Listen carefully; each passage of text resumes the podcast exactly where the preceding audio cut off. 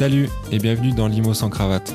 Nous sommes Alex et Thibault, amis de longue date, mais surtout investisseurs et cofondateurs de Sans Cravate Immobilier, agence avec laquelle on accompagne des particuliers dans leurs projets d'investissement immobilier. Dans Limo sans cravate, on invite les meilleurs experts, investisseurs et entrepreneurs de l'immobilier qui nous partagent leur expérience, leurs connaissances et leur vision du marché. D'ailleurs, on a créé ce podcast pour vous inspirer et vous aider à démarrer, que vous soyez investisseur aguerri ou que vous souhaitiez vous lancer. Alors détendez-vous et préparez-vous à écouter l'épisode du jour. C'est parti. Bienvenue à tous dans ce nouvel épisode de Limo sans cravate et aujourd'hui euh, on, on accueille euh, David Combe sur ce podcast. Euh, David qu'Alex a rencontré un peu avant moi euh, lors Ouais, d'un Mastermind. d'un mastermind immobilier et moi que j'ai que j'ai découvert euh, pendant un séminaire aussi euh, euh, sur euh, l'investissement IMO. Euh, David, on va parler aujourd'hui euh, de, de, de vente aux enchères euh, Mhm. immobilières. Euh, déjà bonjour. salut Bonjour, David. salut les gars. Est-ce que dans un premier temps, tu pourrais te présenter pour les gens qui ne te connaissent pas encore? Bien sûr, avec grand plaisir. Euh, donc moi je m'appelle David Combe, j'ai 47 ans, Euh, je suis dans l'immobilier depuis 20 ans. Ça fait 20 ans cette année. Euh, à peu près, non je dis cette année, mais non c'est à peu près 20 ans. J'ai fait de la gestion immobilière et un jour je me suis mis à l'investissement immobilier, d'abord pour le compte de, de clients et après pour mon compte. Ça fait à peu près 5 ans que je suis à mon compte en tant qu'investisseur immobilier, que j'en vis. Et aujourd'hui, je suis installé en Thaïlande avec toute ma petite famille et on continue ici en Thaïlande à faire des opérations immobilières, puisque cette année, on a acheté un immeuble euh, qu'on a revendu à notre foncière qui se trouve à Singapour. Là, on est dans une villa qu'on est en train de faire en marchand de biens. On rajoute deux chambres et on la revend. Et en parallèle, euh, on a un petit projet de, de rachat, enfin, c'est pas un projet, on est dedans, de rachat de 30 villas qu'on rénove, qu'on meuble, qu'on décore et qu'on on va revendre euh, d'ici euh, une dizaine de jours. Et on construit 9 villas. Voilà, où on en est. Ok, j'allais te demander aussi s'il y avait de la, de la construction euh, slash promotion, mais du coup, tu fais un peu, euh, un peu tout, quoi. Ça Wow. va être top. Trop bien. Et euh, aussi, je sais, parce qu'on on a pu euh, échanger euh, ensemble depuis euh, quelques années, mais que tu es passé par euh, un peu tous les métiers de l'immobilier. C'est ça, absolument. Moi, j'ai commencé euh, ma carrière comme. Moi, j'ai pas fait comme tout- beaucoup d'investisseurs hein, qui ont commencé comme euh, en découvrant des, des vidéos sur YouTube, sur YouTube et puis de- euh, en investissant eux-mêmes. Moi, c'était mon métier à la base. hein. C'est-à-dire que j'ai fait une licence, euh, j'ai fait une double licence, droit et droit et gestion immobilier, et j'ai commencé comme syndic de copro. Et rapidement, je suis allé en Suisse. Et en Suisse, effectivement, j'ai gravi tous les échelons. On appelle la rat race. J'ai connu ça échelon par échelon. Euh, D'abord gérant technique, après gérant d'immeuble, responsable de gérance, et j'ai fini comme euh, associé euh, dans la gérance. Ok, ouais, donc tu as toujours eu un pied dans, dans l'immobilier. Euh, Depuis tout- ouais. depuis J'ai commencé toujours, euh, vraiment depuis tes immobilier, études. moi, et je suis toujours dedans. Par contre, j'ai commencé comme salarié, et maintenant, euh, je travaille euh, pour moi. Enfin, pour mes sociétés. Aujourd'hui, Ouais. j'ai, pas de bêtises, euh, je suis actionnaire, propriétaire ou actionnaire dans cinq sociétés. Donc en. France, en Suisse et en Thaïlande. Ouais, Wow. ok. Ouais, effectivement, quand Et je t'avais découvert, c'était. je compte pas les SCI. hein. Ouais, oui, oui, des tu vraies comptes des sociétés commerciales. Mm. oui, commerciales. Et euh, oui, bah justement, tu disais que, que, que tu as des sociétés en Suisse. Moi, quand je t'ai découvert, c'était à Genève.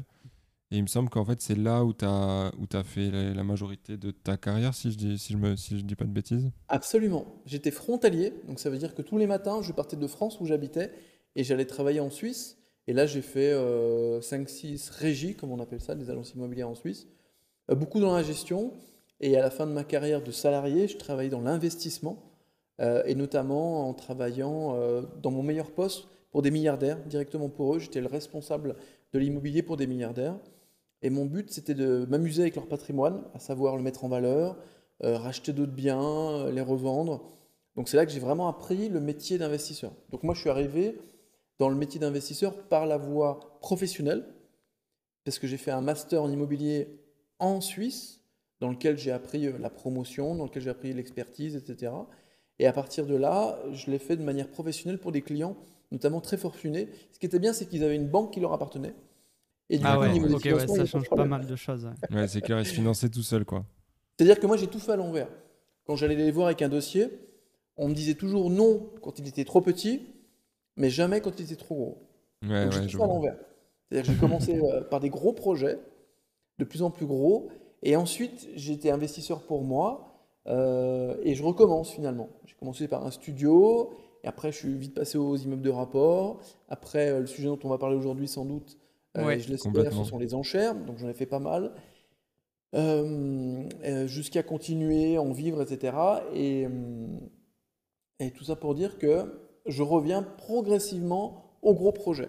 Mon ambition en Thaïlande, c'est de faire ce que j'ai fait en Suisse, à savoir acheter des gros projets. Quand je dis gros projets, c'est des immeubles euh, qui peuvent valoir 80 ou 100 millions de dollars, par exemple. Ça, j'aimerais y revenir. Et on reprend la- l'autoroute, on va dire, pour y arriver. C'est-à-dire refaire le même genre de projet, parce que c'est une structure une méthode d'investissement qui est très différente de ce qu'on voit euh, Oui, du particulier, réseaux. entre Ça n'a rien guillemets. à voir. Oui, rien à oui. voir, ouais, ouais. On utilise d'autres méthodes, on utilise euh, notamment des méthodes d'évaluation, euh, comme la méthode DCF, qui n'est pas utilisée hein, quand on va acheter un appartement ou, Oui, ou clairement. un immeuble. Donc c'est beaucoup plus professionnel, c'est beaucoup plus poussé dans le détail, et on fait plus la distinction, quand on est euh, vraiment euh, sur des gros projets, entre la location et l'achat-revente. Parce que c'est lié les deux. Il n'y a pas de distinction.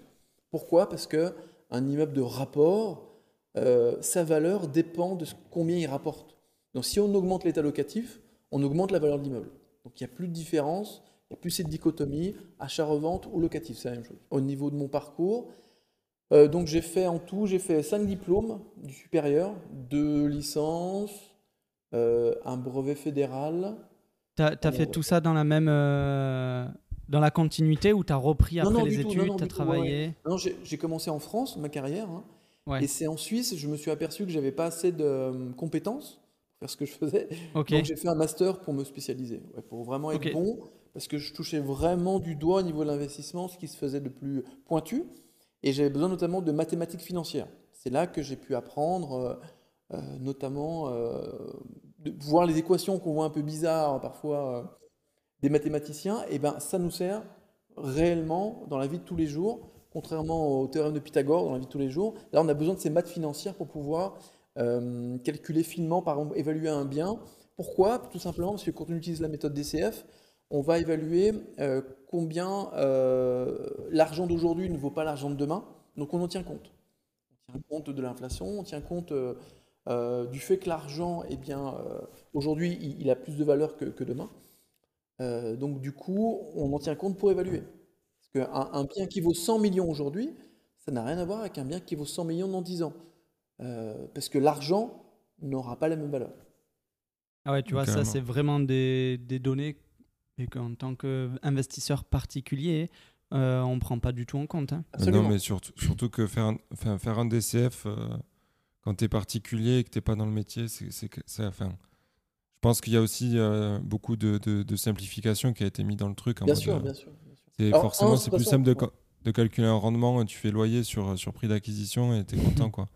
Exactement. DCF, Ce euh, qui fait que moi, en fait, pour mon patrimoine personnel, j'ai- encore euh, pas mal d'immeubles et d'appartements en France. Euh, j'ai toujours tendance un petit peu à utiliser un peu la voie professionnelle, donc elle est un petit peu plus dans le détail que les gens. hmm. Euh, par exemple, en calculant les CAPEX. Les CAPEX, c'est quoi? C'est euh, pour le commandé mortel, ça parle pas, mais c'est tous les, les gros travaux qui vont avoir lieu entre aujourd'hui et enfin dans les dix prochaines années. Et Ouais. les gens se rendent pas compte que de, de changer une toiture dans 8 ans, ça va impacter leur rentabilité complète sur le projet. Et ça, c'est quand on a eu- quand on est, on a abordé justement l'investissement un peu professionnel, on, on- on en tient compte forcément. Mais c'est vrai quand on est particulier, on se dit pas, euh, tiens, je vais, je vais refaire les, les fenêtres dans 6 ans. euh, Oui, non, mais carrément. aujourd'hui, mais pas dans 6 ans. Ouais, c'est vrai. Du coup, les, euh, les masters spécialisés que tu as fait pour poursuivre tes études et avoir des compétences supérieures pour travailler en Suisse, tu les as fait, euh, enfin le master, tu l'as fait en Suisse ou en, Ouais. en France? Non, en Suisse, en Suisse. Ok. Ah ouais. J'ai fait également un brevet fédéral de gérant d'immeuble en Suisse et j'ai fait un master en immobilier, ce qui m'a permis d'avoir des, des bonnes compétences euh, en Suisse. En fait, Bon, je voulais, en fait, avant, j'étais euh, ce salarié modèle qui disait je vais être une pointure, donc je vais avoir toutes les connaissances, donc je fais tous les diplômes nécessaires, Ouais. et ce qui m'a permis d'avoir des, des très bons postes, bien sûr. Mais euh, c'est en atteignant un super poste, en allant tous les matins au bureau en Porsche décapotable, que je me suis aperçu que j'étais juste un pigeon. ça paraît bête, hein, mais je gagnais plus que ce que gagnait le président de la République à l'époque. Et pourtant, euh, j'ai compris que j'étais le pigeon dans l'histoire. Ça paraît bête, hein, mais en fait, mon salaire rapporté à ramené à ce que je rapportais, c'était ridicule. C'était vraiment des, mmh. cacahuètes par rapport à ce que je pouvais faire gagner. Euh, et là, je me suis rendu compte que, hum, en fait, j'ai compris l'investissement, notamment humain, investir dans des ressources humaines ou investir dans du capital, à travers mon expérience de l'investissement pour des, euh, des, gens très très riches. Là, j'ai compris que eh ben, si j'étais malin, je ferais comme eux. C'est-à-dire que j'emploierais des gens très compétents, je trouverais de l'argent et ça me permettrait de faire de très belles choses. Et aujourd'hui, c'est ce qu'on fait en réalité. Euh, en France, on est un peu limité en réalité à cause des taxes, à cause des règlements, à cause de beaucoup de choses. Et, la liberté qu'on n'a pas en France, moi, je la, je la, trouve ici en Thaïlande. Et c'est ce qui nous permet aujourd'hui d'avancer sur des beaux projets. Et en réalité, ces beaux projets aujourd'hui, on est à peu près sur euh, un peu moins d'une cinquantaine de villas ou d'appartements cette année, hein, c'est la première année d'exploitation. Mais je pense, que c'est, euh, je pense que c'est que l'échauffement. Je pense que vraiment ici, le, terrain de jeu est tellement grand, il y a tellement de possibilités. Euh, il n'y a, a, pas de restrictions, il n'y a pas de cadenas à l'entrepreneuriat, à l'immobilier. Euh, ce qui fait qu'aujourd'hui, pour le, le commandant mortel, c'est beaucoup. Hein, faire 50 lots la première année ici en Thaïlande. Ah oui. Pas. Clairement. nous, on se dit, c'est pas mal, c'est bien, bravo, chouette. Alors on se dit pas on aurait pu faire mieux, non vraiment là on, je pense qu'on. Mais c'est pas mal pour un démarrage. 50 lots, faut. Pour une première année, ouais, c'est bien. Mais je pense que les prochaines années vont être euh, vont être explosives parce qu'on ce qu'on fait là, on va tâcher de pas faire fois deux l'année prochaine, mais on, va, on met en place des choses pour pouvoir ramener plus d'argent dans la balance et après euh, plus d'investisseurs et donc ça veut dire faire plus de projets. Donc aller sur des plus gros projets, les fameux projets dont je vous parlais que j'aimais bien. Euh, par exemple, ça peut être à, Bangkok, dans la banlieue de Bangkok, un immeuble qui a 80 lots, un truc comme ça. Moi, ça me plairait bien, ce genre de, projet. on tire sur du plus gros. Parce que c'est pareil en réalité, si on réfléchit bien. Là, on a fait un immeuble de 6 lots, qu'on a complètement rénové. Mais qu'on fasse 6 lots ou 60 lots, la démarche est la même. Hein. Il y a juste un zéro. Oui. Mais euh, de toute façon, je pense, je pense que l'investissement en Thaïlande, c'est c'est un sujet hyper intéressant aussi. Euh, d'ailleurs, on aimerait bien euh, te réinviter une prochaine fois pour, pour en faire un épisode dédié parce que je, pense qu'il y, y, y a, assez à dire sur le sujet pour en faire un épisode dédié. Mais, mais en tout cas, ouais, surtout, j'ai l'impression que c'est un marché, comme tu disais, en plus du fait qu'il n'y ait pas de règlement, enfin, en tout cas, moins, bah, c'est surtout un marché qui est en expansion un peu naturelle parce que, parce que les, les populations et l'état des infrastructures n'est pas du tout le même que que dans, dans, notre vieille Europe, entre guillemets. Donc je pense que le fait aussi que juste le marché avance de, enfin, tout seul, entre guillemets, enfin, grossisse de manière euh, bien plus importante qu'en France, euh, ça laisse aussi peut-être des perspectives qui sont plus. plus, plus enfin, on est peut-être plus à l'aise aussi euh, sur, sur certains projets. Quoi. Bien sûr. Puis en réalité, c'est, c'est nous le fait de venir d'Europe. Je vous explique. C'est comme si vous étiez un sportif, vous vous entraînez toute l'année avec 2 kg à chaque cheville, 2 kg à chaque poignet, un plastron de 15 kg. Et tout d'un coup, vous vous retrouvez dans une compétition, vous pouvez poser tout ça. C'est la, réglementation et le carcan français. Et vous vous retrouvez en enlevant tout ça avec un, avec un avantage compétitif qui est énorme ici en Thaïlande. Euh, bon, on a dit qu'on ne parlerait pas beaucoup de Thaïlande, on en parle un petit peu, mais, je termine là-dessus. Euh, en France, on est tellement obligé de prendre des biens qui sont déjà construits pour pouvoir les modifier, gagner de l'argent avec. Ici, c'est pas du tout la même mentalité. Ici, la mentalité immobilière, c'est on trouve un terrain, on le construit. Bien sûr. On a fait l'immobilier. Mais nous qui arrivons en disant, bah, on va transformer les biens, voire on va les rénover, ici, c'est incroyable. Ils n'en reviennent pas. Alors que nous, c'est naturel. Nous, c'est naturel. Ouais, bah, en fait, c'est un, peu, euh, c'est un peu comme si tu étais en, avance de phase. Euh, parce qu'il y a dû avoir la même époque en France où, à un moment, euh, c'était plutôt, plutôt euh, euh, grosse promotion, on construit partout, on fait des gros blocs. Et, et, et maintenant, où, enfin, où ça a évolué en bah, il faut rénover, il faut réhabiliter, il faut rediviser les espaces. Et en fait, vous arrivez ouais, en Thaïlande avec ce, cette démarche où ça se fait peut-être pas encore, effectivement. Exactement. C'est-à-dire de, de, gérer les choses d'une manière beaucoup plus fine. Il faut imaginer, par exemple, la conquête de l'Ouest aux États-Unis, les gens arrivent, ils arrivent dans l'Ouest, il n'y a que des terrains. On construit les terrains. Mais 100 ans plus tard ou 200 ans plus tard, waouh, on a des buildings, il faut les réhabiliter, il faut enlever l'amiante, il faut faire des choses. Donc, c'est n'est pas du tout le même travail. Bah, c'est ce qui se passe. Comme vous dites, c'est exactement ça. On est en avance de phase. C'est-à-dire qu'aujourd'hui, quand on leur dit, là, vous 30 villas, on va tout acheter. On va diviser les terrains, on va les rénover, on va même changer le mode d'exploitation. Oh Ils ont l'impression qu'on est la NASA. Alors qu'en France, c'est hyper naturel. Ici, ils ont l'impression qu'on est la NASA. Faire des trucs aussi compliqués, ce petit millefeuille, pour nous, c'est hyper simple. Parce qu'on on se dit, mais alors il va falloir demander des trucs d'urbanisme, rien de tout ça. Il va falloir demander des trucs, rien de tout ça. Il va y avoir le, retard des, entreprises, rien de tout ça. Ici, le problème, c'est qu'ils arrivent toujours trop en avance à chaque fois. Donc, vous voyez, on a d'autres problèmes qui sont beaucoup plus simples. Oui, et du coup, euh, justement, avant d'arriver à l'investissement euh, en Thaïlande et de vivre en Thaïlande, quel a été ton parcours euh, d'investisseur? Alors, j'ai commencé par faire du locatif, d'abord studio et après immeuble de rapport très rapidement. Et rapidement, j'ai été confronté, comme beaucoup d'investisseurs en France, à une espèce de plafond de verre, où la banque dit, vous avez beau avoir des super revenus, désolé, capacité d'emprunt, etc pouvez pas aller outre. Euh, enfin, voilà, je suis arrivé à une barrière. Donc là, naturellement, je suis passé à l'achat-revente, où j'ai compris qu'il fallait que j'arbitre des biens. Et en faisant ça, j'ai compris sur le tas que, waouh, c'est bien en fait euh, de faire de l'achat-revente. Ça me permet de gagner en, en, 6 mois ce que j'aurais gagné en 10 ou 15 ans avec le locatif. Oh, là, il y a un truc. Là, il y a un truc. Et en parallèle, une personne avec qui je travaillais m'a dit, va voir les enchères. Va faire les enchères, je te le jure. Puis moi, j'avais un a priori. Comme beaucoup de gens, les enchères, ouais, mais c'est ceci, les enchères, c'est cela. Et cette personne a insisté. Et je le remercie. Elle a bien fait d'insister. Donc après, j'ai passé une année à étudier le système de l'intérieur. J'allais euh, tous les mois, parce que c'était une fois par mois, une fois au, tribunal. Je discutais avec les marchands de biens, j'essayais de comprendre. Je faisais mes recherches. Je faisais mon travail d'investisseur, hein, vraiment. Je regardais la loi, je regardais la théorie, je regardais la pratique. Euh, je regardais les chiffres, à combien sont parties les choses, je me faisais mes petites statistiques. Et à force de, faire vraiment, vraiment faire un travail de fond, quasiment scientifique, j'ai compris quelle est la méthode, j'ai testé dans le vide, et quand j'ai vu qu'elle fonctionnait, j'ai pris un avocat, j'ai testé, et ça marchait. Et après, j'ai euh, continué, j'ai racheté plusieurs fois aux enchères, donc ce qui fait qu'aujourd'hui en France, avec la législation telle qu'elle existe, etc., euh, les impôts qui existent, c'est pour moi, à l'heure actuelle, l'une des meilleures méthodes pour euh, s'enrichir rapidement, parce qu'au moment où on achète aux enchères, on sait qu'on a fait une bonne affaire. Si on n'a pas fait une bonne affaire, on n'achète pas. Si on a bien fait son travail, bien sûr. Ouais. Ok. Ouais, vas-y, vas-y. Non, j'allais dire, du coup, toi, le travail que tu as effectué pendant un an, euh, tu es allé dans, euh, dans les tribunaux et c'est accessible à tout le monde. C'est-à-dire qu'on n'est pas obligé de, d'acheter pour euh, justement participer à une vente aux enchères en tant que spectateur. Quoi. Tout à fait. La seule exception, c'était pendant le Covid, où là, il fallait avoir un pouvoir avec, euh, à donner avec son, son avocat.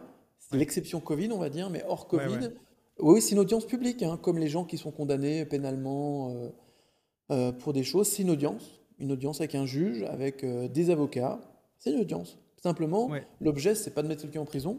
C'est un objet plutôt civil où on dit, ok, il y a des gens qui sont qui sont fait saisir leurs biens, ou alors pour lesquels on a demandé une licitation.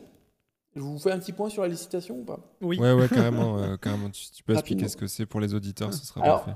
Les gens connaissent peut-être le, un site internet qui s'appelle Licitor, qui est vraiment un site de référence sur lequel on trouve. Et Licitor, ça vient de licitation.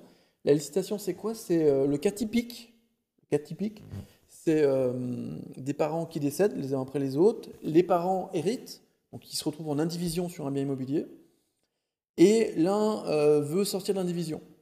Donc soit ils se mettent d'accord, ils vendent le bien et ils récupèrent la part. S'ils ne se mettent pas d'accord, celui qui veut sortir de l'indivision peut aller voir un juge en disant je veux récupérer ma part, les gens ne sont pas d'accord, hop, c'est part aux enchères.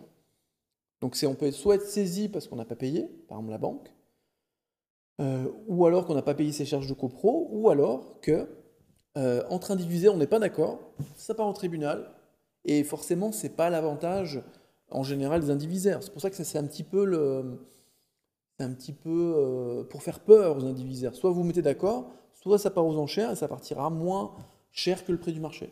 Un peu, oui, parce qu'il faut savoir que euh, nul n'est censé euh, rester en indivision. Donc, euh, donc voilà, c'est pour ça qu'il peut y avoir ce genre de situation. Absolument. La licitation. Du coup, les... Du coup, licitation, c'est ouais, quand le bien part aux enchères parce que des accords des, des, des, indivisionnaires. exactement. Des accords qui n'ont pas été résolus à l'amiable. Donc, Ouais. c'est pas Ouais. été résolu à l'amiable, c'est euh, la procédure judiciaire fait qu'on n'a pas réussi à se mettre d'accord pour que, effectivement, comme tu le dis, une personne puisse sortir de l'indivision. Ok, mais donc, ouais, donc euh, effectivement, euh, c'est c'est pas que finalement les gens qui, euh, qui, qui, euh, qui ne paient pas. Quoi. Et en proportion, tu as une idée de, de, de ce que c'est à peu près euh, Oui, oui, oui, c'est la- c'est une large, en, grande fourche quoi? très très large majorité de gens qui n'ont pas payé, euh, qui n'ont pas payé la banque ou alors le syndicat de, de copropriété. Ouais. Et c'est D'accord. souvent, on va dire à 90%, un de ces deux cas. D'accord. Et ces biens, on les retrouve sur Licitor ou non C'est uniquement euh, les, euh, les biens qui ont, qui Non, ont tous, reçu. euh, tous, ouais, on les trouve sur les Ok. Citor. Certains biens passent pas sur les Citor. On les trouve directement au tribunal, sur le tableau d'affichage. Ouais. Mais la plupart sont, euh, sont, la plupart sont sur les Citor. Ok, avant de, ouais, de voir un peu euh, euh, ben, justement euh, le- le- la pratique de effectivement où est-ce qu'on trouve les infos, est-ce que tu peux dans un premier temps nous peut-être nous décrire comment ça se passe euh, une, une opération d'enchère euh, euh, Ouais voilà, c'est quoi un peu les étapes à suivre, les, Mhm. les prix auxquels s'attendre et tout ça? Alors, première étape, c'est justement de trouver des biens euh, qui sont mis aux enchères. D'accord? Le mieux, c'est d'a- d'aller voir les tribunaux autour de chez soi. Les TJ, euh, il y en a en général autour de chez soi. D'accord Il y en a plusieurs. Suivant où on habite, il y en a plusieurs. Et trouver un TJ où il y a quand même pas mal d'annonces. Euh, je vous donne, euh, pour la région Haute-Savoie que je connais, au tribunal de Tonon-les-Bains ou Bonneville, il y a des biens régulièrement. À Annecy, il y en a très peu. C'est très rare. Donc autant aller dans un tribunal où il y a pas mal de biens, et ensuite repérer les biens qui nous correspondent. Alors c'est quoi un bien qui nous correspond? C'est les biens qu'on peut se payer, déjà. Si vous voyez des biens qui sont à 3 millions, euh, euh, pas, pas forcément... euh, je parle de la valeur des biens. hein. Regardez la valeur des biens. Si c'est des biens qui sont trop chers pour vous, ça ne sert à rien d'y aller. À C'est moins pas la d'avoir mise à des- prix en fait. C'est la valeur Ouais. des biens, pas la mise à prix. Non, pas la mise à prix. Alors, ok. Il y a une mise à prix. L'a priori qu'on a, il y a beaucoup d'a priori quand on arrive aux enchères. On pense que la mise à prix, et c'est un calcul savant ou mathématique vis-à-vis du prix de vente ou je ne sais quoi. Aucun rapport. Aucun rapport. C'est souvent lié à la dette en fait, des gens. Et c'est le juge qui décide avec les avocats euh, quelle mise à prix mettre. Mais il n'y a pas de calcul savant. Il n'y a pas, on ne peut pas connaître le prix final ou la valeur du bien par rapport à la mise à prix. Qu'il n'y a pas de règle quoi par rapport. à Non. Par- par- il, a- il arrive que dans la même copro, le même mois, parce que euh, même cause égale même conséquence, il y a des gens qui n'arrivent plus à payer. C'est le cas par mon région frontalière, des gens qui avaient euh, pris des biens en devise en Suisse, quand, le, quand la devise a changé, euh, quand elle est montée, eh bien les gens n'ont- se retrouvés à plus pouvoir payer leurs biens immobiliers. Donc il arrive que dans la même copro, il y a plusieurs biens qui soient quand même saisis. Le même bien, sur le même palier, la même grandeur, il y en a un qui est mis à prix 20 000 et l'autre 200 000. Tout à fait possible. Ah ouais, la différence est énorme. Ah ouais, ouais. Et donc, en fait, il y a beaucoup de contre-intuition aux enchères. Souvent, en tant que particulier, on a un raisonnement. Et dites-vous qu'aux enchères, en tant que professionnel, donc ça veut dire quelqu'un qui va être efficace et qui va acheter régulièrement, c'est souvent le contraire. Je vous donne un exemple. Quand on est particulier, on se dit la mise à prix est basse, c'est super, c'est génial, c'est abordable pour moi. Quand on est un pro, on se dit plus la mise à prix est élevée, et mieux c'est. Ouais, parce que ça, Pourquoi? a Parce les, ça a filtré les gens en fait, je suppose. Ça va, ça va enlever les particuliers. Donc il y a beaucoup de contre-intuitifs quand on veut être efficace aux enchères. C'est-à-dire que tous les raisonnements de, des gens euh, qui ne sont pas forcément des pros, eh bien, en allant à, à- à l'encontre de ça, il va rester que les professionnels. Et donc ça va être plus facile pour acheter. Ok. Et donc, euh, pour en revenir à ce que tu disais sur euh, euh, qu'est-ce qu'il enfin, faut faire finalement, donc déjà trouver un tribunal à côté de chez soi, si possible, où il y a, où il y a pas mal de, de biens mis en Ouais. vente. Ensuite, bah, forcément, se positionner sur des biens qu'on peut se payer. C'est mieux. Et après, est-ce que tu as d'autres euh, d'autres règles comme ça Oui, bien sûr, il y a plein de règles. En réalité, il y a vraiment tout un processus très très complet. Euh, J'ai envie de dire que c'est tout sauf du hasard. Enfin, quand on veut faire les choses bien, c'est tout sauf du hasard. Alors bien sûr, il y a des gens qui y vont, ils font une visite d'un bien, ils lèvent le pouce et ils se disent, ok, je vais mettre tant au maximum. Ça, c'est la méthode euh, tonton Jackie, c'est super. Mais nous, on parle à- on va parler de manière professionnelle. Euh, il faut aller dans le détail. Que ce soit sélectionner un bien, visiter, mettre un prix maximum, il doit être toujours fixé selon la même méthode et à 1000 euros près. Donc c'est vraiment très précis. C'est pas du hasard. C'est tout sauf du hasard. Et beaucoup de gens pensent que c'est de la chance, les enchères. Pour moi, c'est comme le poker. Certains pensent que le poker, c'est de la chance, et d'autres pensent que ce sont des statistiques. Euh, bien sûr, les joueurs professionnels utilisent les statistiques pour gagner au poker. Et bien de la même manière, aux enchères, si on est un petit peu euh, pas calé en maths, hein, il n'y a pas besoin d'avoir fait des grandes études, hein, mais d'avoir compris que statistiquement, dans certains cas, on va gagner, d'autres non, en appliquant euh, certaines méthodes, eh bien, on va pouvoir euh, remporter les enchères. Alors concrètement, ça veut dire quoi? Ça veut dire que plus il va y avoir de la complication dans le bien, moins il y aura des gens. Donc plus on a de chances de l'avoir. Plus le prix va être élevé, moins il y aura de gens. Plus on a de chances de l'avoir. Plus on va aller sur des biens qui sont pas la cible habituelle des autres marchands de biens, et plus on a de chances de l'avoir. Donc c'est en faisant comme ça, en augmentant à chaque fois ses, ses chances dans chaque domaine, qu'on arrive à trouver un petit peu sa niche. Moi, par exemple, ma niche, pendant longtemps, c'était les biens entre 200 000 et 400 000 euros en valeur, avec un petit peu de problème. Je veux dire, pas complètement à rénover, pas sans problème, parce que j'aime bien qu'il y ait un petit peu de problème, comme ça, moi, je peux me positionner dessus. Et cette cible-là, que ce soit appartement ou villa, ça m'a permis d'acheter pas mal de biens. C'est-à-dire les, les problèmes qu'il peut y avoir dans euh, les appartements où tu t'es positionné dessus Alors moi, le type de problème, que je cherchais, c'était par exemple euh, euh, travaux à terminer ou rénovation à faire, second œuvre hein, uniquement, ou alors des problèmes parfois juridiques. Ça peut être par exemple le locataire qui ne paye pas. Ça, c'est un problème. C'est pas un problème physique, mais c'est un problème juridique. Et, les gens se sont fait saisir leur bien immobilier parce qu'ils ne pouvaient pas rembourser la banque. Pourquoi? Parce que leurs locataires, dans leur appartement, ne payaient plus le loyer. Et ça, ça arrive. Ouais, Donc c'est injuste, mais les gens se font saisir. Et quand on sait comment résoudre les problèmes, quand c'est les travaux, bah, c'est physique, on sait le faire. Euh, encore une fois, c'est quand les travaux, on, arrive à les résoudre. Parfois, les travaux, les, problèmes sont tellement importants. Par exemple, euh, je sais pas, le toit qui s'en va, des fissures tellement grandes euh, en diagonale qui fait que la toiture elle s'en va. Moi, je vais pas me positionner, par exemple. Ou par exemple les, maisons à finir. Les gens qui ont bricolé un bout de maison eux-mêmes et qui se font saisir et qu'il faut terminer. Moi, j'y allais pas. Pour moi, il y a trop de problèmes. Ouais, après, les questions d'assurance et tout, c'est complexe. Ça. peut être euh, dangereux, ouais. Rapidement les amis, avant de reprendre l'épisode, on essaie de partager un maximum de valeur avec ce podcast et comme vous le savez, il est 100% gratuit. Ce podcast vous a été utile, aidez-nous à le faire grandir pour qu'il puisse aussi aider un maximum de personnes. Et la meilleure façon pour le faire, c'est de vous abonner au podcast, de laisser un avis et de le partager autour de vous. Ça prend quelques secondes et c'est super important pour son développement. Merci à vous, je vous laisse pour la suite de l'épisode. Ok, et, euh, concrètement, euh, du coup, euh, ça, se passe comment une enchère? C'est-à-dire, je, me pointe au tribunal, je peux y aller comme ça? Je, Alors, je... Ouais, alors on parlait d'étapes. Donc on a dit qu'on cherche un, donc des biens qui nous correspondent. On va visiter les biens. Euh, une fois qu'on a visité, on, calcule euh, eh bien, les travaux qu'il y a à faire, éventuellement, ou l'argent qu'il y aura à mettre. Par exemple, si c'est un locataire qui ne paye pas, euh, prévoit un montant peut-être de négociation pour pouvoir résoudre le problème. D'accord? Donc ça veut dire faire son petit calcul. Et le calcul, on le fait toujours à l'envers. C'est-à-dire qu'on part du prix de vente futur, une fois rénové, et on descend à l'envers.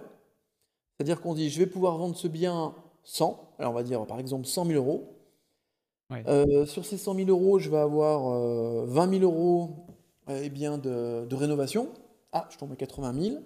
Je vais avoir, en plus de ça, il y a un locataire qui ne paye pas, donc je vais le payer 10 000. Hop, je tombe à 70 000. Je vais avoir des frais d'enchère, donc toc, je m'étends. Et, je et donc ça va me donner mon montant maximum.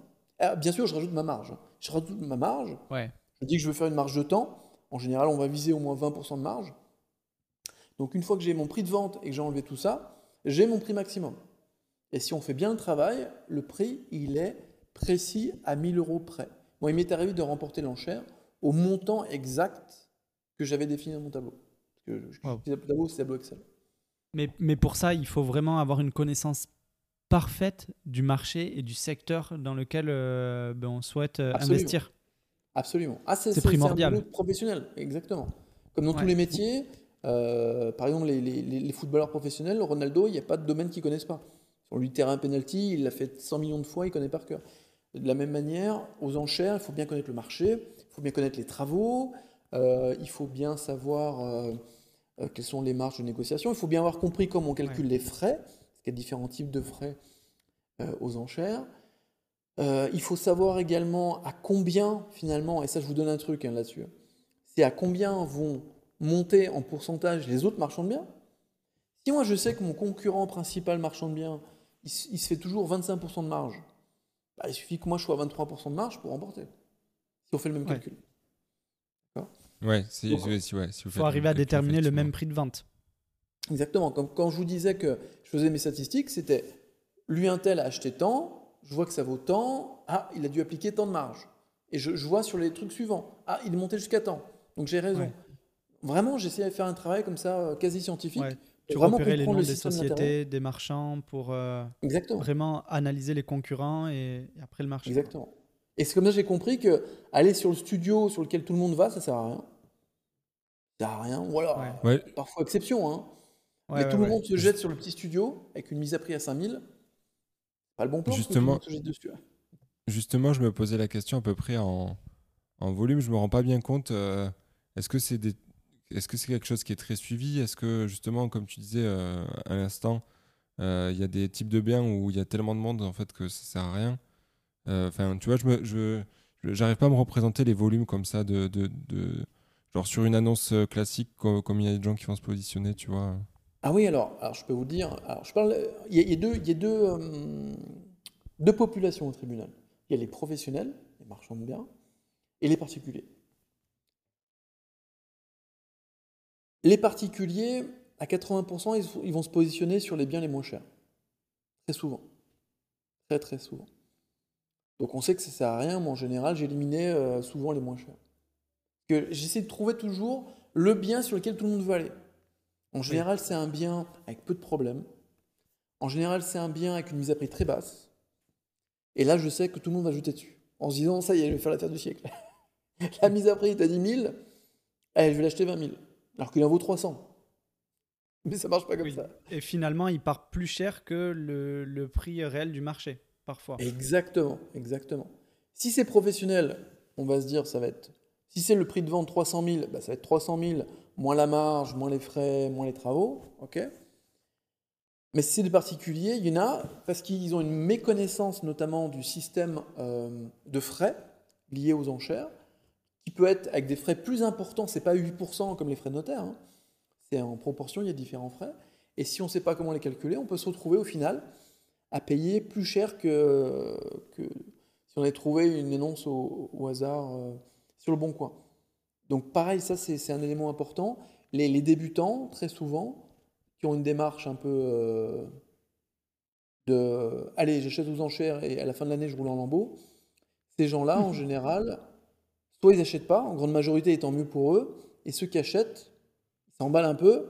En général, c'est les mêmes qu'on va sortir du tribunal en disant Ah, j'ai gagné mais qui reviennent pas parce qu'ils se rendent compte après qu'ils ont payé trop cher.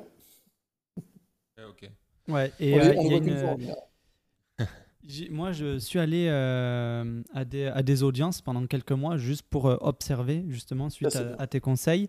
Et, euh, et j'ai vu, il y avait des marchands de biens qui, quand il y avait des mises à prix un peu trop basses, qui faisaient directement des mises à prix. Par exemple, comme tu dis, il y a une mise à prix à 10 000 euros sur un appartement qui en vaut euh, 300 000. Eh bien, ils vont directement, première mise à prix, 180 000 euros. C'est ça. Parce qu'il y a aussi un effet psychologique. Parce que pour les professionnels, les, les- les- les particuliers, c'est la plaie. Parce que vu qu'ils savent pas trop un peu où ils, où ils naviguent, bah, ils ont tendance à s'emballer, ils achètent trop cher, ils respectent pas les marges. Du coup, c'est un peu la plaie. Donc, du coup, il y a un, un des, on va dire, une des compétences du marchand de biens aux enchères qui est de, de faire partir les particuliers. Moi, je l'ai compris quand j'étais particulier et que je voyais les marchands de biens qui me racontaient n'importe quoi. Et là, j'ai Ouais. compris qu'il y avait quelque chose. Parce que quand je faisais une visite, il suffisait qu'il n'y ait, qu'il y ait pas d'électricité, puis les mecs, ils appuyaient sur la télécommande pour lever les stores, puis ils disaient Ah bah tu vois, tu vois, ça marche pas. Ça marche pas le truc. Alors tous les gens à côté, ils disaient Ah ouais, t'as vu, ça marche pas. Il n'y a pas d'électricité. hein. Ou alors ils enlevaient le, le capot de la chaudière. Alors, je sais pas si vous connaissez derrière un, derrière un capot de chaudière à gaz, mais c'est Si, si, impressionnant. hein. On dirait un moteur de fusée. Ouais, hein. ouais. Donc ils enlevaient le capot, puis ils disaient Oh regarde, elle est cassée. Elle est cassée. La chaudière, elle est cassée. Et il y en a pour 30 000. Oui, parce que Il faut savoir que quand on visite du coup des, euh, des biens immobiliers qui vont être euh, après euh, aux, aux, enchères, hein, tout simplement, c'est des visites groupées, c'est des créneaux bien spécifiques où derrière, ben, toutes les personnes qui souhaitent se positionner ou non peuvent visiter le bien. Les marchands de biens, sans se concerter, pendant ces visites-là, vont intoxiquer les particuliers. Ils vont raconter n'importe quoi. Alors bien sûr, ça fait rire les marchands de biens.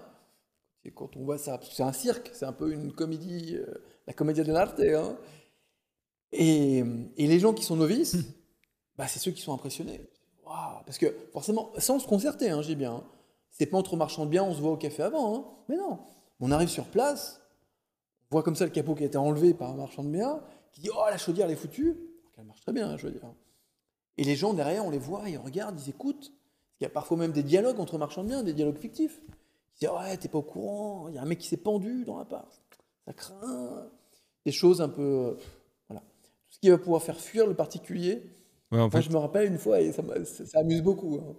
J'étais dans une file, une grande file, il y avait au moins, euh, sans mentir, au moins 80 personnes qui attendaient. Parce que c'était vraiment le truc typique. Un grand appartement, état nickel, mise à prix très très basse, au moins 80 personnes.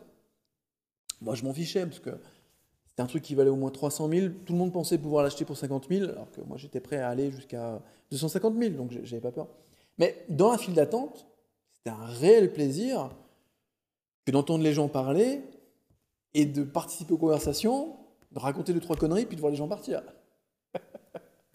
ça fait partie, ça fait partie du, métier de marchand de biens, je pense. Ouais, en fait, c'est comme tu dis, ils ne se concertent pas avant, mais c'est un peu limite un. Il y a énormément d'influence en fait. Ouais, c'est limite. Psychologique. C'est limite un, un, truc de, de l'industrie. Quoi. Genre, tout le monde, tout le monde fait ça et. Ouais, ouais, carrément. Exactement, il n'y a pas une question de morale ou pas morale.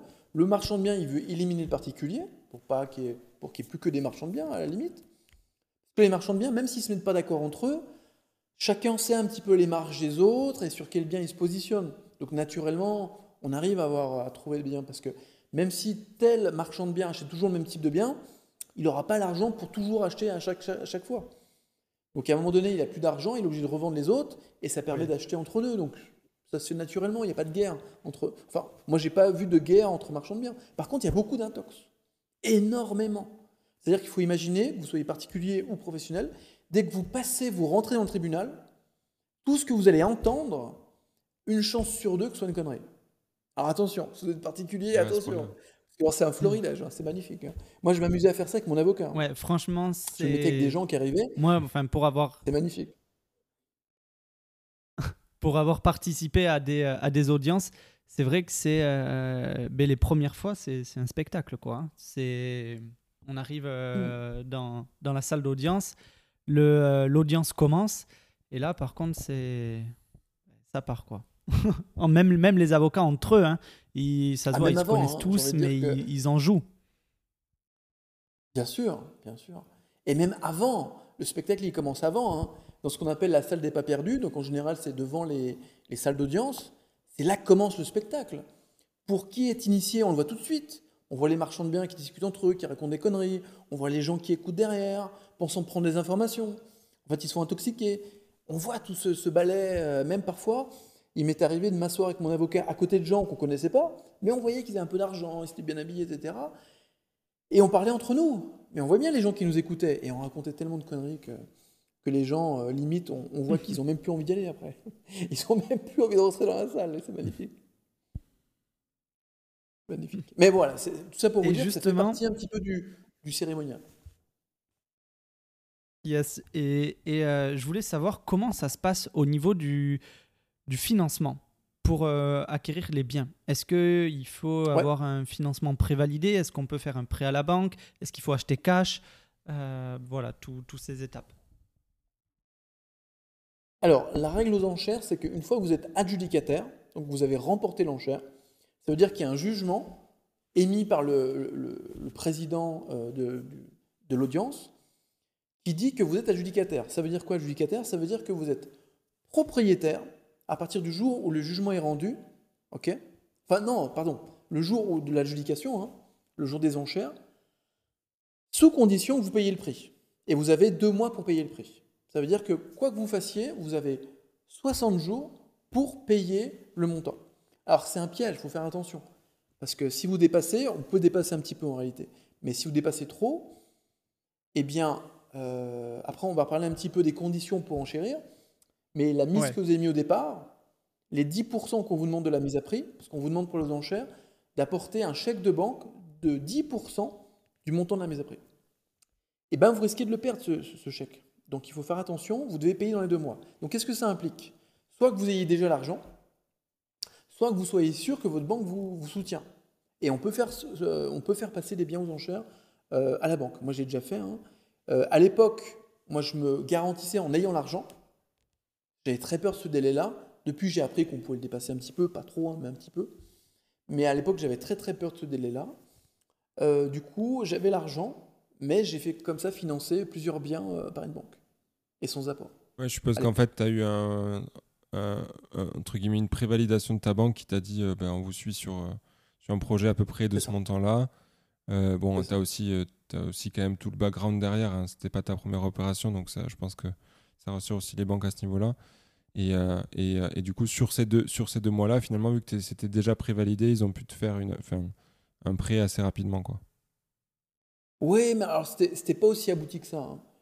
Je, ne vais pas la jouer maintenant, euh, j'étais un mec omniscient et, c'était nickel, j'ai fait tout ce qu'il fallait. Non, non, non, la première fois que mon premier bien que j'ai acheté aux, enchères, euh, je pensais que j'allais devoir le payer cash. Je suis allé quand même voir la banque avec mon petit dossier. Je n'étais pas sûr qu'elle me suive. D'accord? C'était pas aussi. Euh, j'étais pas aussi à l'aise que je suis maintenant. et la banque, elle m'a dit, bah ouais, pourquoi pas On connaît pas, mais pourquoi pas Allez-y, faites voir votre truc. Ouais, bah allez, go. Et à l'époque, je me rappelle, premier bien, hein, je l'ai fait financer par la banque, sans apport, deux ans de différé. Waouh, magnifique. Magnifique. Ça veut dire qu'en pratique. Ouais, des conditions euh, royales. je l'ai revendu. Je l'ai revendu, je n'ai pas encore euh, commencé à rembourser le prêt. Ok, ouais. C'était l'exception. Hein. Sur, sur, les deux ans de différé. C'était royal. Et, euh, et du coup, pour en parler, euh, quels sont un peu les. Euh, mais voilà, comment on, comment on enchérit Par quel biais? Est-ce qu'on on n'en a pas trop parlé, il me semble, mais il me semble qu'il faut être représenté par un avocat. Quel type d'avocat enfin on, on, peut prendre? Est-ce que c'est un avocat en droit des sociétés, en immobilier, en droit civil? Donc voilà. Alors, la règle, c'est que les, avocats peuvent plaider dans toutes les juridictions. Sauf, bien sûr, on est en France, euh, pour les enchères. Pour les enchères, c'est un, avocat du tribunal judiciaire, donc qui est rattaché, qui peut enchérir. En général, c'est un avocat qui euh, a l'habitude des affaires immobilières. ok? Et comment on les repère, ces avocats? C'est en allant aux audiences, tout simplement. En allant aux audiences, on se rend compte que c'est toujours les mêmes avocats. Donc si vous cherchez un avocat, regardez celui qui remporte le plus en chair et les lois. Et vous lui dites, j'aimerais que vous soyez mon avocat. C'est la méthode la plus simple. Et donc c'est cet avocat ensuite qui va vous représenter à l'audience. Donc vous n'avez pas le droit de lever la main directement. C'est l'avocat qui va. Donc comment ça se passe à l'audience? Euh, Le juge dit. Euh, donc c'est l'avocat, pardon, l'avocat qui a saisi le bien. Donc l'avocat qui représente la banque, par exemple, qui dit voilà, on met en vente tel bien. Le juge dit Ok, c'est bon, on va partir euh, telle mise à prix, et on va faire des enchères par exemple de 1000 euros en 1000 euros. Et c'est parti. Et là, il y a, un, compteur à chaque fois, et les gens ont 1 minute 30 pour mettre un prix plus haut. Et tant que la minute 30 n'est pas écoulée, et eh ben ça repère. C'est-à-dire que en général, on dit un prix, je dis pourquoi mise à prix 5000, hop, quelqu'un, un avocat lève la main, dit 6000, et on recommence les 1 minute 30. Tant que quelqu'un n'a pas levé la main, on recommence, on recommence. Et arrivé un moment, on arrive au prix plancher, au prix limite. C'est-à-dire que moi, je suis prêt jusqu'à 214 000. Eh bien, il n'y a personne d'autre qui va dire 215 000. Et la minute 30 s'écoule jusqu'à zéro. Et là, je sais que je deviens adjudicataire. Ok, très clair. Trop bien. Et est-ce que euh, l'avocat, par exemple, qui te représente, euh, peut représenter un autre, euh, une autre personne aussi durant l'audience? Absolument. Pas pour le même bien, mais il peut représenter. Alors mettons que sur une audience, il y a six biens. Eh bien, votre avocat, il peut vous représenter sur un bien, ou deux, par exemple sur deux biens, représenter une autre personne sur deux autres biens, et encore une autre sur un ou deux biens. C'est tout à fait possible. Par contre, sur le même bien, il ne peut pas avoir deux clients.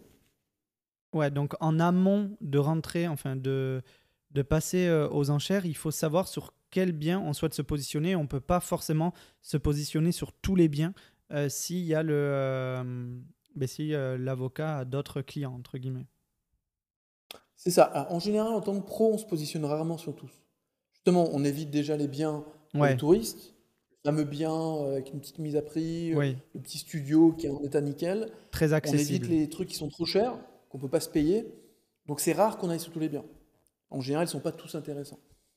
Euh, et après, plus on a une, une relation, euh, on va dire, euh, de travail avec l'avocat, et plus il va accepter qu'on aille sur plus de biens, en fait. Au début, il ne nous connaît pas.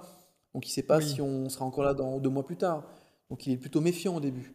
Et c'est une fois qu'on a acheté comme ça deux, trois, quatre biens qu'il se dit, OK, lui, il est sérieux, il est réglo, il paye. C'est bon, on va pouvoir le mettre un petit peu dans nos petits papiers et après lui donner parfois des bonnes infos en avant-première. Ouais. Ok. Et euh, justement, l'avocat, si euh, ben, on, on va euh, sur euh, la vente aux enchères, on, euh, on enchérit, mais on remporte pas de biens. C'est-à-dire que il y a, tous les biens sont partis plus haut que notre limite. On doit quand même euh, payer euh, l'avocat. Enfin, il y a des frais inhérents à ce déplacement Ouais. ou non? Alors, moi, j'allais dire euh, qu'on peut carrément faire un point sur euh, tous les frais, parce que tu parlais qu'il y avait plusieurs frais aux enchères. Donc, euh, Ouais. si, si tu les as en tête, que ce soit avocat, comme disait Alex, ou même les autres frais que, que ça engendre, qu'on euh. À peu euh, près, hein. parce que je sais que ça va. Ouais, bien sûr, bien sûr. Non, mais déjà, fait, ouais, y a au moins, comment types ça fonctionne. Quoi. Bien sûr. En fait, il y a quatre types de frais. Les premiers frais, c'est les frais d'avocat. Effectivement, l'avocat, euh, en général, moi, je payais 180 euros par audience, mais ça, c'est variable. hein, ça dépend de ce que vous avez avec, euh, avec votre avocat, et- etc. C'est à vous de devoir de négocier avec lui. Euh, et puis que vous payez un montant plus élevé si vous remportez l'enchère, par exemple. Il y a les frais inhérents à tout ce qui va être frais de justice. Donc ça, c'est un montant qui est fixe, qui vous est donné en général euh, en début d'audience, quand on l'annonce. Euh, Il y a des frais, il y a des droits d'enregistrement. ok c'est un peu différent des frais de notaire, mais sachez qu'ils vont être différents que vous soyez marchand de biens ou pas. Et puis, il y a les frais qui vont être les émoluments qui vont être dus aux avocats. Ça, c'est un barème qui est donné euh, chaque année, je crois qu'il est réévalué. Et puis en disant, ben, sur telle tranche, par exemple de 0 à euh, 30 000, c'est tant, c'est comme les impôts un peu, hein, c'est un peu le même système. Donc il y a quatre types de frais, il faut savoir les calculer. On les trouve, hein, euh, alors le type des frais des avocats, bah, c'est à voir directement avec l'avocat. Euh, les frais de justice, on les a directement en demandant à, euh, soit en amont, eh bien, à l'avocat qui saisit le bien. Euh, tout ce qui va être émolument aux avocats qui vont se partager, ça c'est un barème qu'on trouve sur Google. Et enfin, le droit d'enregistrement, bah, pareil, on trouve sur Google. Donc on arrive à trouver l'information soi-même. C'est mieux euh, de se faire un peu guider, mais on peut trouver l'information. Et il faut savoir les calculer. Ouais, et comme tu disais, du coup, il y a des, des différences entre particuliers et marchands de biens. Vous n'avez pas les, les mêmes frais, forcément, vu qu'il y a une activité qui est professionnelle. Et, euh, et alors voilà, même, même si on comprend que c'est variable et que ça dépend des projets, toi, sur une opération classique, ça va représenter combien à peu près euh, euh, en pourcent peut-être du, du prix euh, total quoi? Ouais. Alors moi, sur les petits biens pas chers, parce qu'il faut savoir que moins le, le bien est cher et plus en proportion, eh bien, il y a de frais, d'accord? Notamment à cause Ouais. des frais fixes. Forcément. Sur un petit bien, euh, moi j'ai eu des frais à 18%, d'accord? Des- 18%. hein. Et puis sur des gros biens, j'ai eu des frais qui sont tombés à, à 6, 7, 8, ouais, on va dire 8%, un truc comme ça. En gros, ça va être euh, pour le particulier entre 10 et 20%. Ok. D'accord. Ok, bon, donc, très clair. plus cher un peu que des, des frais de notaire euh, C'est ça. euh, Et c'est là où les gens se font avoir. C'est là où les gens se font Ouais. avoir, c'est qu'ils n'imaginent pas, ils pensent qu'une fois qu'ils auront remporté l'enchère, c'est bon, ils payent ce montant-là et c'est OK. Non, non. C'est ce montant-là plus les frais dont on vient de parler.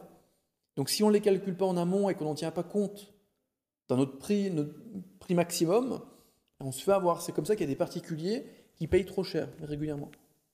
Mais exactement, surtout en tant que professionnel, si on veut réaliser une opération de- d'achat-revente derrière, c'est très important de calculer en amont ces, ces frais-là pour euh, ben, réaliser le bilan financier et euh, fixer notre, euh, notre prix plafond quoi, jusqu'où on peut enchérir. Exactement. Donc imaginez que vous ayez prévu 20% de marge et que vous ayez oublié 20% de frais, et vous n'avez plus de marge. Ça. Avant de finir cet épisode, je voulais euh, rapidement qu'on euh, dé- qu'on décortique, enfin que tu nous dises rapidement sur une opération chiffrée à peu près que tu as pu euh, réaliser si, euh, si c'est possible. Oui, bien sûr. Alors, je vais faire plutôt sur les dernières opérations, même si je ne me rappelle pas. Par exemple, la toute dernière opération que j'ai faite, c'est un appart- c'est- c'est un- une opération que j'aime bien. Pourquoi? Parce que j'ai rien fait sur ce bien-là. Je l'ai juste acheté, je l'ai fait ouvrir par un serrurier et je l'ai revendu. Les et la petite opérations. histoire, c'est que ça, c'est bien. hein, C'est quand même vachement bien. et là, et pour tout vous dire, j'étais tellement à l'aise que je l'ai même pas visité ce bien. Je l'ai même pas visité ce bien. Parce que c'était un immeuble qui avait moins de 10 ans. Je voyais qu'il était en excellent état. Euh, J'ai des renseignements qui me faisaient dire que j'avais pas trop de soucis à faire. Vous voyez, c'est pas comme quand on a un immeuble qui est des années euh, 60, on ne sait pas dans quel état il va être, rénové ou pas.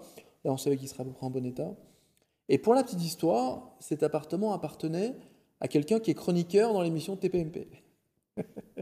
quelqu'un qui est, qui est Moi, connu je- pour avoir des gros Ouais. problèmes d'argent.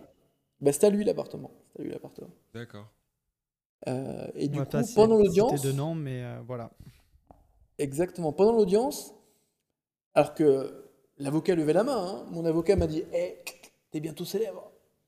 Comment ça, je suis bientôt célèbre? T'es bientôt dans TPMP. Il m'a fait voir le nom, parce qu'il faut savoir que sur, le, sur les papiers, le nom était caviardé, mais lui, il avait le, le véritable nom. Il m'a dit Eh, bientôt célèbre. Donc, on, a pris une espèce de mini fou pendant qu'on est en train de gagner. hein. Je veux dire, on savait qu'il n'y avait plus personne. Il nous restait que deux personnes, mais on savait la personne qui était en face, donc on savait qu'on allait gagner. Et on rigolait. Et du coup, on est reparti. On était assis devant, hein. on est reparti en rigolant. On l'a remporté tranquille, ça faisait au moins plus de 10 biens qu'on avait fait ensemble. À l'aise, et puis vu qu'on avait gardé l'habitude Covid, de, non pas de se serrer la main, mais de se checker. Donc, ce qui fait que les gens, dernier bien que j'ai- gagné, remporté comme ça, on rigolait, j'ai remporté, on est parti en rigolant, j'ai checké mon avocat et je suis parti. Et de l'extérieur, ils ont dû se dire, mais c'est quoi ces magouilles? Qu'est-ce qui se passe? C'est quoi et même le juge, qui connaissait bien l'avocat en question, lui disait, il lui faisait signe comme ça, du genre, Ouais, dans l'audience, quand même, euh, tranquille. Ouais. doucement, quoi. Ouais. Donc voilà, un petit peu pour la petite histoire. Et cet appartement, c'était super. Euh, je l'ai fait ouvrir, photographie, le bon coin, au revoir monsieur. Super. Et là-dessus, euh, j'ai gagné donc un, un bien que j'ai dû acheter, euh, euh, si je dis pas de bêtises, 240 000 euros. Et j'ai fait 40 000 euros de marge. Pas de bêtises. Non. Non, j'ai dû faire 45 000 euros de marge. Ah, j'en veux. Ok. comme ça. Bon, sans s'être déplacé sur le bien, juste euh, en s'étant déplacé à l'audience, c'est pas mal. Exactement. Et puis il faut savoir que avec mon épouse, vu qu'on allait régulièrement, hein, tous les mois aux enchères, il faut savoir que les enchères, on vise plusieurs biens, mais on ne sait jamais si on va remporter l'enchère Et et oui, sur quel bien on va remporter l'enchère. Donc en général, j'ai passé, enfin, euh, quand je revenais du tribunal et quand je remportais une enchère, ce qui était, quand je faisais bien mon travail en général, euh, une audience sur trois, parce que c'était quand même assez précis, assez ciblé. euh, bah, je disais à mon épouse, aujourd'hui on a acheté un appartement. Ah bon, ok, il est où? Ah ok, super. Allez, viens, on va manger un bout. Voilà comment ça se passe. Pas au début, hein. au début on est stressé, hein. Pas se le Oui. cacher. hein. La première fois qu'on a l'enchère, il faut savoir qu'il y a un délai de, de- Alors quand on est adjudicataire, pendant 10 jours, les gens peuvent dire, moi je suis prêt à mettre 10% de plus euh, pour acheter le bien. Ok Ouais, donc c'est pas on- fini en fait quand on est adjudicateur. Exactement. Donc là on serre les fesses en général. Parce que si ça t'est est déjà arrivé à moi, non, non, moi, ça m'est pas arrivé. Et, et justement, un truc que je peux vous donner, c'est ne le faites pas. Sinon, les marchands de biens vont vous cibler et après, ils vont tous, euh, ils vont tous le faire sur vos biens. Donc, si on est correct avec les gens, ils sont corrects avec nous. Donc, moi, Ouais. on ne l'a jamais fait. Mais au début, on serre les fesses hein, parce qu'on se dit, waouh, je viens de la remporter, je vais gagner 30 000 euros. On respire plus pendant 10 jours. hein. Et quand enfin on passe le délai, on se dit, waouh, super. Parce qu'en fait, on sait qu'on a gagné de l'argent. Même si on l'a pas encore revendu, on sait combien il vaut le bien. On sait combien on l'a acheté, on sait combien, quel argent on va mettre. Donc on sait qu'on a gagné 30 000. Même si c'est pas encore sur notre compte, on sait qu'on a gagné cet argent et c'est super. Un peu stressant Oui, au c'est début, c'est- après on s'y fait. plus dur. C'est le plus dur, quoi. Une fois que tu, une fois que tu sais que tu l'as eu au prix que tu voulais, euh, bon, après, Et le reste, Non, mais c'est comme c'est- exactement, c'est comme pour tout. C'est comme quand on apprend à conduire, on est stressé au début. Au bout de Oui. quelques années, on fait plus attention. Mais là, c'est pareil. Au début, on se dit, waouh, c'est important. Après, euh, on relativise. On relativise. Yes, bah, en tout cas, merci beaucoup David pour euh, tous ces, euh, ces conseils et ton retour d'expérience sur euh, les acquisitions aux enchères. Avec J'ai une plaisir. dernière question Vas-y Thibaut. avant que tu. avant que Je t'en prie. Euh, ouais, c'était euh, du coup par rapport aux, aux annonces. On l'a évoqué tout à, enfin, rapidement tout à l'heure au début de, de, de, de l'épisode. Euh, du coup, il y a deux façons, c'est ça, de voir les annonces. Il y a soit euh, sur un site qui s'appelle Licitor, du coup, que je suppose qui est géré par, euh, par, par les, les tribunaux, quoi. Probablement. Non, c'est privé. C'est un site privé. Ah, c'est privé? Ah ouais, ok. Donc, euh, qui répertorie les, enfin, la majorité, tu nous disais, des, des annonces de- d'enchères. Et sinon, c'est euh, sinon c'est directement dans les tribunaux, c'est ça que tu peux voir les, les, les biens? Exactement. En fait, tous les tribunaux ont l'obligation d'afficher les biens qui vont être mis aux enchères. Donc il y a certains biens qui ne sont pas mis euh, sur les sites d'annonces, d'accord, en ligne, etc.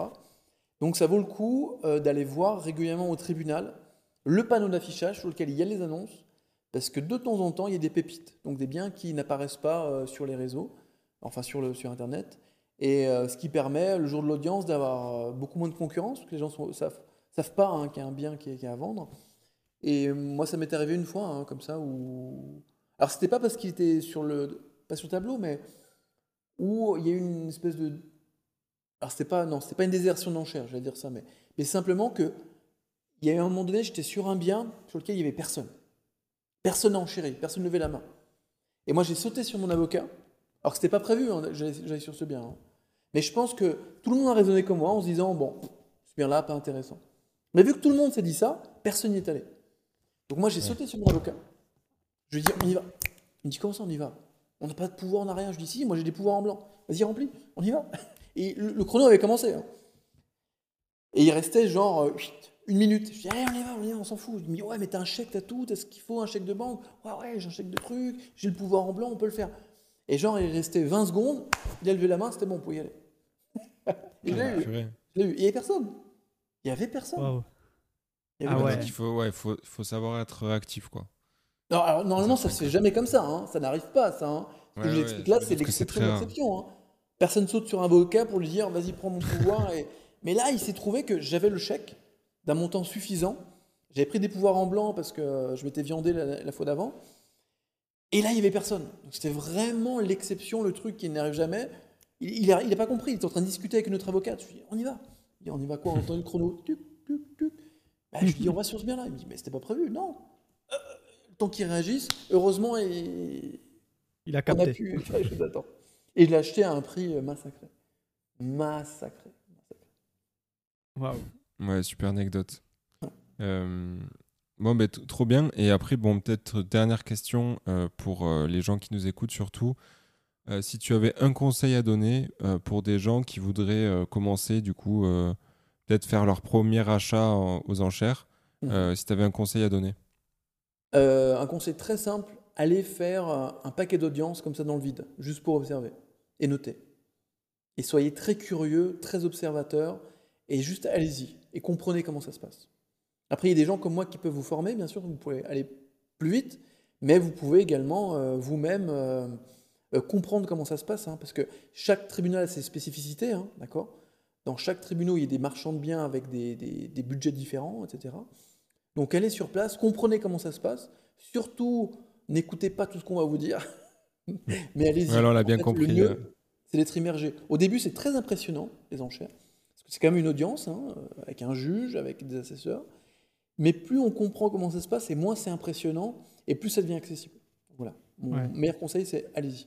Allez voir. Ok, comment ça se ouais, en en plus, c'est- gratuit, hein, donc c'est juste euh, prendre un Ah. peu, du, un peu de temps, euh, peut-être une fois par mois, voir, aller voir comment ça se passe, essayer de comprendre, euh, bien sûr. de voir Mais les avec l'esprit de curiosité, hein.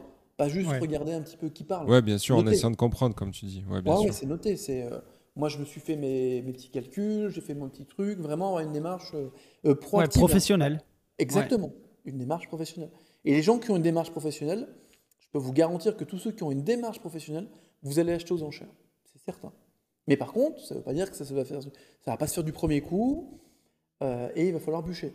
Mais comme dans Ouais. toute discipline, si vous bûchez, si vous êtes sérieux, aux enchères, vous allez gagner, c'est certain. Bon, mais top. Et euh, ouais, justement, tu parlais que euh, euh, avec toi, on peut aller plus vite. Tu accompagnes justement les personnes à investir dans et enfin et à passer l'action via la vente aux enchères, Exactement, exactement. En fait, vu que j'ai fait quelques séminaires dessus, bah, j'ai eu des demandes et puis je me suis dit, bon, bah, on va faire quelques vidéos pour mettre un peu tout ça en forme. Et effectivement, j'ai une, une, formation où j'accompagne également les gens sur leurs premières opérations. Moi, j'aime bien fonctionner comme ça. C'est-à-dire que les gens, plutôt que leur dire, vas-y, vas-y, forme-toi, t'as appris la théorie, ok, vas-y. Euh, moi, j'aime bien les accompagner sur les premières opérations, que ce soit en marchand de biens classiques ou alors euh, aux enchères notamment, euh, bah, les accompagner, c'est-à-dire sur les premières opérations, leur dire attention à ça, attention à ceci. Tu sais que tu peux faire cela ou, ou tu peux pas faire cela. C'est donner des trucs au fur et à mesure qui permettent de, baliser un peu le chemin et de ne pas se faire avoir et de comprendre les règles qui ne sont pas écrites. Parce qu'il y a beaucoup de règles qui ne sont pas écrites aux enchères. Ah oui, ça c'est sûr, ça s'apprend sur le terrain après. Ou par le biais d'autres marchands de biens. Ouais, ouais, qui peuvent transmettre l'expérience, c'est clair. Et euh, si on veut te, te retrouver, t'écrire euh, ou, te, ou te retrouver, tout Échanger avec toi.